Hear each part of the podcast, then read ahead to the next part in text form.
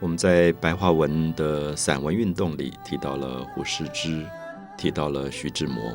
他们两位可以说是非常非常不同的典型。不同的典型怎么说呢？我想，如果你身边有一个朋友像胡适之，任何事情发生，他一定冷静，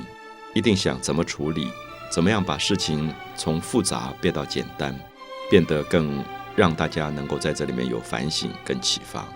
可是你旁边还有一个朋友，可能是徐志摩，任何事情发生他就激动起来，然后他永远要唱歌，他觉得歌声是比讲话的声音更美的，然后他常常会把生活搞得一团糟，特别是在他的情感部分，不晓得怎么去处理。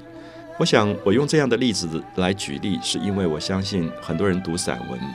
其实是文如其人。你会觉得你身边有胡适之这样的朋友，也会有徐志摩这样的朋友。有时候你很难解释，说我到底喜欢哪一个朋友？我当然希望我的朋友很理性，处理事情都很像胡适之一板一眼。可是不晓得你会不会觉得，有时候我们在交朋友过程当中，我们会很疼爱徐志摩这样的人。为什么在隔了半世纪以后，徐志摩的故事被谈的这么多，反而不是胡适之？好像他当年所有在爱情上的这种困扰，跟陆小曼故事的轰轰烈烈，当时闹得满城风雨，所有人都骂他这种事件，今天看起来，大家会觉得他有一种无奈。他也不是不爱他原来的妻子，可他又爱上了陆小曼。我们也知道，这种两难的事情在我们生活里发生的时候，如果你碰到了一个朋友，陷在这种困境里，你不一定能够把道理说得很清楚，或者说你把道理跟他分析得很清楚，可他在做的时候。他并不见得能够做到十全十美，所以我的意思是说，有时候人生是一个非常复杂的状况。也许我们需要理，需要法，也需要情。我们不希望情太过独大，霸占了理跟法应该有的地位。可是同时，我们是不是应该从一个社会里把情的部分全部都排除掉，然后一个人活着只有理跟法？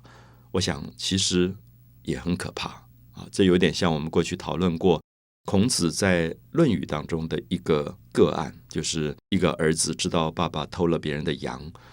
他按照礼跟法，他就跑去官府告状，说我爸爸偷了羊，所以他爸爸就被抓逮捕起来了。那孔子听到以后，大家都觉得孔子会赞美这个人，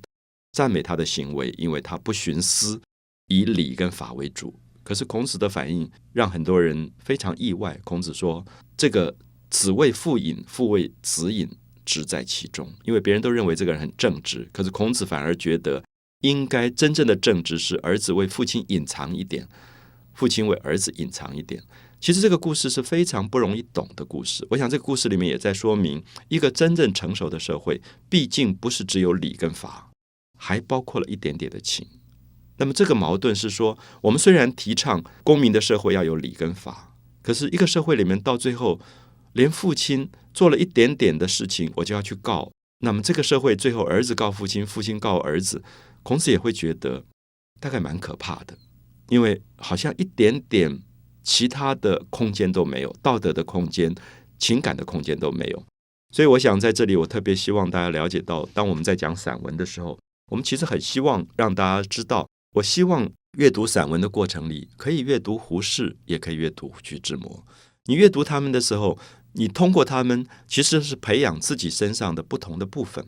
我记得很长一段时间，我非常着迷胡适之，把他所有日记都读完了，因为我觉得我很希望活着像他这么清楚，一丝不苟，所有事情都清清楚楚。他最好玩的是，我那个时候大概才中学吧，读到他的日记，某年某月某日与老妻敦伦一次，他都写在里面。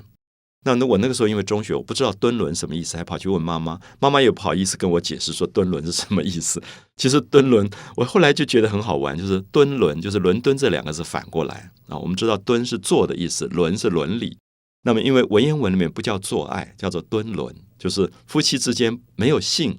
也不是做爱，而是传宗接代，所以是伦理，所以叫敦伦。所以你会觉得胡适很有趣，就是他所受到的西方训练，会觉得人的行为。都可以正正式式的记录在日记里，所以他是一个几乎让你觉得没有隐私生活的一个人。那在这一部分上，徐志摩就完全不同。徐志摩好像很两难的，在两个不同的女人身上感觉到一种美、一种爱，甚至三个女人身上。可是我们也会觉得，他并不见得完全是行为的。他对于林徽因的崇拜，对于林徽因的那种才女的那种，我觉得里面更多是一种敬重，一种美学上的知己。林徽因嫁给了梁思成，可对他来讲，梁思成也是好朋友，所以他们相处在一起，这种情感不一定是我们今天世俗里面讲到的所谓的外遇，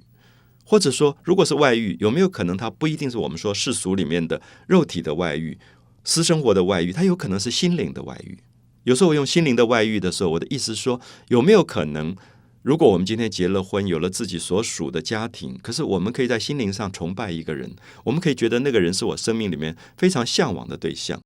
那这个时候，其实爱是很宽的。所以在胡适之的世界里面，把这些东西处理得非常清楚，好像断绝了他自己一切伦理以外的可能。所以他的文章非常清楚。可是徐志摩他的纠缠，其实是。把自己置放在更复杂的一个生命形状当中啊，所以我会希望说，我们在阅读散文的过程当中，还是回到一句古话说：“文如其人。”我们爱文学，我们读任何一家的文学，其实是在懂得一种人的精神状态，而这种精神状态可能都会对我们有不同的警惕的作用，或者反省的作用。我希望我有非常理性的胡适之的部分，我也希望我能够有非常感性的徐志摩的部分。有时候会觉得他们在我的身上不一定完全冲突，所以即使到现在我再读胡适之，再读徐志摩，我也会觉得他们两个人给我的快乐都是别人不能取代的。而最有趣的，我们觉得这么不同的两个人，应该是碰面就吵架，或者是不能做好朋友。可是刚好相反，大家知道近代文学史上。胡适之跟徐志摩是最好的朋友。胡适之非常欣赏徐志摩，也许恰恰好是因为他觉得徐志摩的部分是他自己无法完成的。胡适之家里给他安排了一个妻子，这个妻子跟他没有任何话可以谈，受的教育非常的低，然后也不是他所爱恋的对象。可他遵守母亲的命令，他就跟这个人厮守一辈子，一直到晚年，他们都是贤伉俪。在任何场合都一起出来。胡适之有一种道德，有一种责任，他会觉得这是伦理。那么，所以也许是不是他没有满足的另外一种情感的陶醉的部分，他会去欣赏徐志摩。所以有时候我们看到这种，也可能是一种互补的现象。其实也说明文学常常呈现人生的两难，而不是一定要下一个二选一的结局。